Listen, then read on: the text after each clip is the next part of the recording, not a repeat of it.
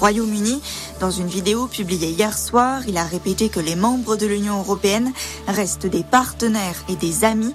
Un accord sur le Brexit a été trouvé après plus de neuf mois de négociations. Et dans ces 2000 pages, il est notamment question de la pêche. Les Européens devront reverser 25% de leur prise.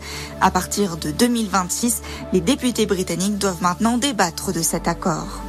En France, l'épidémie de coronavirus ne ralentit décidément pas. Santé publique France comptabilise plus de 20 000 cas en seulement 24 heures. Un chiffre à nuancer, il tient compte des cas qui n'ont pas pu être comptabilisés les jours précédents à cause d'un bug informatique. Dans le Tarn, la perquisition de la maison de Delphine Jubilard n'a rien donné. Cette jeune femme de 33 ans n'a plus donné signe de vie depuis le 15 décembre. Elle habite Cagnac-les-Mines. Des relevés d'indices ont été effectués pendant cette perquisition. Parallèlement, les recherches ont continué hier dans toute la région.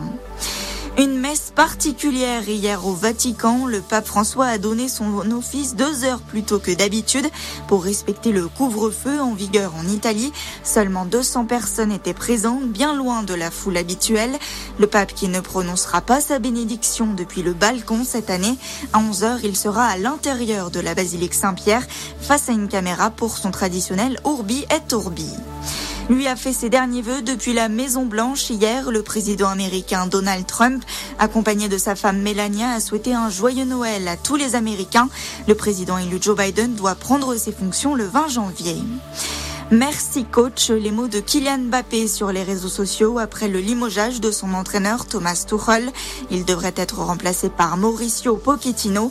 L'Argentin va s'engager jusqu'en 2023 selon le journal L'équipe.